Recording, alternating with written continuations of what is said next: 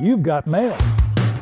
Hey, ¿cómo van? Soy Luis Caguerrero y es un placer darles la bienvenida a este nuevo espacio para quienes están enamorados del rock and roll, del fútbol, de los videojuegos y que tal vez a lo largo de la semana no tienen el tiempo para encontrarse con lo mejor de cada programa, las historias, los datos, los recuerdos y obviamente la buena onda que solo se encuentran en el correo de la noche. Por eso, pues, vamos a estar hablando de esos temas que son protagonistas a lo largo de cada jornada. Por ejemplo, si hablamos de rock and roll, pues en el correo de la noche en estos tiempos hemos tenido varios protagonistas.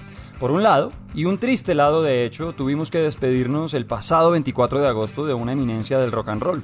Les hablo de Charlie Watts, el baterista de los Rolling Stones, quien a sus 80 años falleció e increíblemente falleció el mismo día que el decimosexto álbum de la banda, el Tattoo You, cumplía 40 años. Pues Charlie dejó este mundo y nos quedamos con su eterna leyenda, más allá de solo recordarlo por lo que hizo con la banda y ese estilo único de tocar la batería, siempre influenciado por el jazz, un estilo muy propio de Charlie Watts, pues en el correo de Radioactiva lo recordamos también por lo que lograba y hacía fuera de la tarima. Es que es increíble que semejante ídolo del rock nunca se haya considerado un rockstar.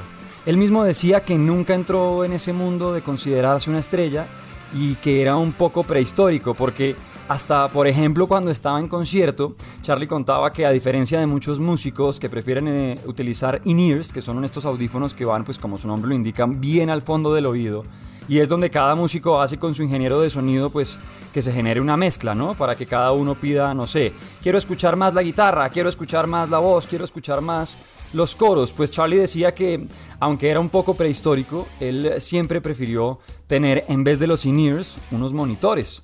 Es decir, unos amplificadores detrás de él donde se generara pues toda esa mezcla para escuchar a la banda. Decía que le encantaba escuchar muy duro el bombo, fuerte, que marcara el tiempo, que casi que le hiciera vibrar el corazón. Y que también siempre fue vital tener a Keith Richards cerca, no solamente en su mezcla, sino que en tarima si se fijan, siempre ellos dos tenían una comunicación y una forma de entenderse en la tarima bien especial. Pues todo esto en Charlie Watts se notaba. Así un estadio completo coreara su nombre. Él seguía sonriendo tímidamente, con la humildad, siempre siendo protagonista. Charlie aseguraba, por ejemplo, que prefería tocar bien la batería, así sonara simple, pero no enloquecerse con ella. Siempre marcando un estilo muy propio, siempre marcando su leyenda. Pues de Charlie muchas cosas podemos decir, pero desde el correo y en este podcast también queremos recordarlo como ese hombre que veía a la gente por lo que es, que dejó siempre las prepotencias al lado, nunca se creyó más allá de pues lo que era una persona. ¿Cómo será que él mismo, Charlie Watts, confesaba que Mick Jagger llegó a tener muchos enfados con él?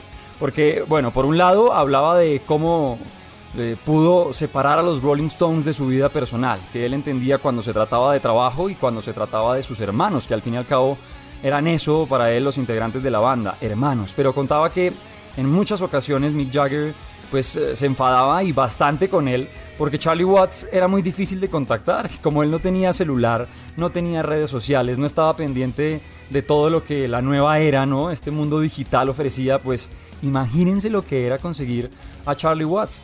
Contaba que, por ejemplo, Mick Jagger, yo qué sé, lo buscaba para preguntarle algo de un diseño en la portada de un disco o en un diseño para un sencillo, sobre unas fotos, algún arreglo en la producción y el problema para conseguirlo. Como no tenía nada de estos aparatejos, pues tenían que esperar a que estuviera en la casa, de pronto llamarlo al fijo y luego decía Charlie, ok, me conseguían y ahí empezaba el otro problema, porque luego cómo hacía yo para responder, tenía que llevar carta al post office, al correo o alguna cosa así, porque era muy difícil. Pues ese fue Charlie, una leyenda de la batería a quien siempre recordaremos por lo que hizo obviamente a nivel musical, como productor, como músico, todo lo que logró hacer en su carrera. Pero aparte de música, también nos dejó lecciones muy importantes de cómo ser verdaderas personas antes que nada.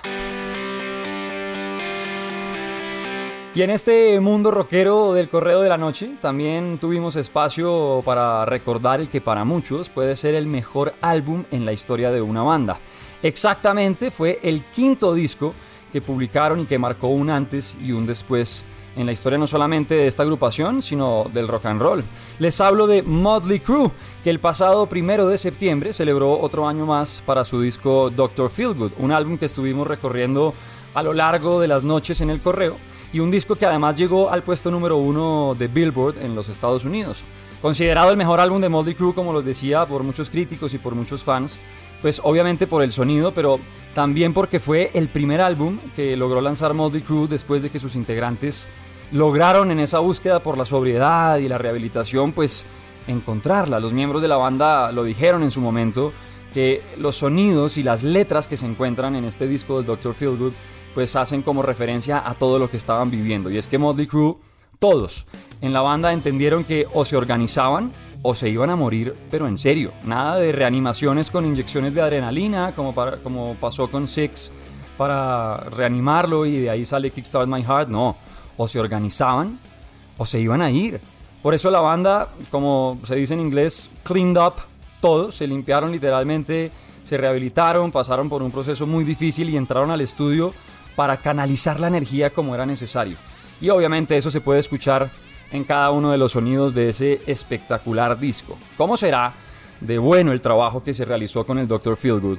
Que el productor que trabajó con Moldy Crew en ese álbum, un productor que se llama Bob Rock, hizo un trabajo tan espectacular en las baterías, bueno, en general en todo, pero llamó tanto la atención desde las baterías de Tommy Lee, que precisamente fue de ese sonido que Lars Ulrich de Metallica terminó convenciendo a la banda y llamando a Bob Rock para que se encargara de la producción del Black Album. Todo por andar escuchando el sonido, el trabajo, el proyecto que se logró con la gente de Moldy Crew. Es lo que pasa o ha pasado en el rock and roll en estos tiempos del correo de la noche.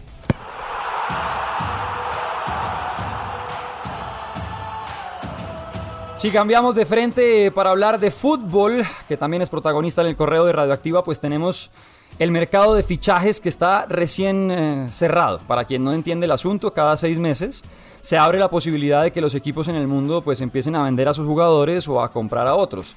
En enero se abre un mercado más corto que es el mercado de invierno y a partir de junio, julio y hasta agosto el que acabamos de pasar es el mercado de verano que es el más largo. Ahí tuvimos un montón de novelas, o como se dice en Europa, un montón de culebrones, sí, que Kylian Mbappé no llegó al Real Madrid, que Messi se fue al PSG, etcétera, etcétera, que Cristiano volvió al Manchester United. Y también tuvimos pues protagonistas colombianos, Santiago Arias que pasó al Granada, pero uno de los nombres más importantes y que además jugó recientemente con la selección Colombia, pues es el de Radamel Falcao García porque muchos empiezan a hablar con el regreso de Falcao a la Liga de España. No olviden que él ya había jugado en el Atlético de Madrid.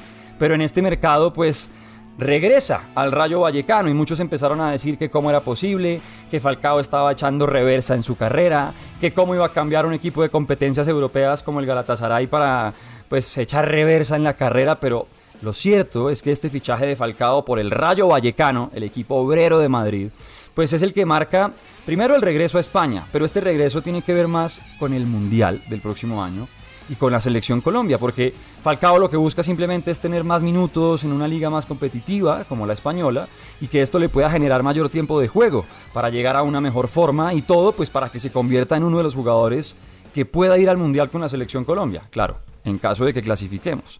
Es simplemente una puerta que el mismo Tigre abre para ayudar a Colombia en este camino complicadísimo hacia Qatar y por supuesto que él al final pueda montarse en ese avión. Pues toda la suerte para el Tigre y ahí estaremos viviendo todo lo que tiene que ver con las fechas de eliminatorias que faltan y el camino hacia el Mundial de Qatar en Radioactiva y por supuesto desde el Correo de la Noche. Y para ir cerrando con otro de esos protagonistas en el Correo de la Noche, si ya tuvimos rock, si ya tuvimos fútbol, pues no podemos dejar por fuera al mundo de los videojuegos, que siempre será protagonista en este correo de Radioactiva. De videojuegos, de entretenimiento, pues contarles que The Last of Us, uno de los mejores videojuegos de la historia, que es exclusivo de PlayStation, ya desde hace un tiempo anunció que tendrá su propia serie de televisión con HBO. Y pues más allá de saber que Pedro Pascal el protagonista de, de, Mandalorian, así como los Simpsons. Lo recordarán por, por, programas como Game of Thrones y como The Mandalorian, pero más allá de saber que Pedro Pascal la va a protagonizar, va a darle vida a Joel Miller, que es pues el protagonista del primer juego de The Last of Us, que ya tiene una segunda parte, pero la serie va a estar concentrada en esa primera parte, pues la noticia llega a que en estos tiempos ya se terminó el rodaje del primer episodio. Aunque no tenemos todavía una fecha de estreno, de lo que será la serie y cuándo se empieza o cuándo podremos empezar a verla. Lo cierto es que ya se ha dicho que, ok, después de agosto del 2022 puede que arranque. Y ahora pues Kantemir Balagov, el director del episodio piloto, anunció que la filmación llegó a su fin. Como quien dice, ya el material que está grabado salió del horno y lo van a poner en un comedor privado para ejecutivos y para un público a puerta cerrada, que obviamente va a determinar lo que funciona, lo que nos sirve eh, lo que hay que cambiar. Y lo que dijo Cantemir Balagov, el director del episodio, básicamente fue, mi trabajo ya está hecho, estoy realmente agradecido por la oportunidad. Dijo que fue una experiencia de muchos altibajos, pero lo cierto es que ya ese primer episodio está listo para imprimirse. Ahora, obviamente, como les cuento, a peluquear lo que falte. Y si ustedes son fanáticos del mundo de los videojuegos, pues los invito a que con el numeral correo de la noche, porque así siempre me voy a encargar de encontrarlos o encontrarlas, me cuenten cuáles son esas producciones de videojuegos que a ustedes les encantaría ver en versión serie o en versión película. Ahí también viene, por ejemplo, el tema de Resident Evil Welcome to Raccoon City, que también está trabajando y ya hay primeras imágenes de lo que se está grabando para llevarlo a la pantalla grande. Pero cuenten, ¿a quién les gustaría haber convertido en un personaje de verdad? ¿A qué personaje de un videojuego, pues, les gustaría ver protagonizando una historia en el cine, en la televisión? O donde ustedes quieran. Pues bueno, el Correo Podcast. Ya saben entonces que tenemos una cita todas las semanas con este voice note más largo. si de pronto no alcanzó a trasnocharse en Radioactiva, pues ya sabe, descárguese la aplicación en radioactiva.com, la plataforma digital que quiera, y ahí estaremos viernes a viernes con lo mejor del fútbol, el rock and roll, los videojuegos en el Correo Podcast.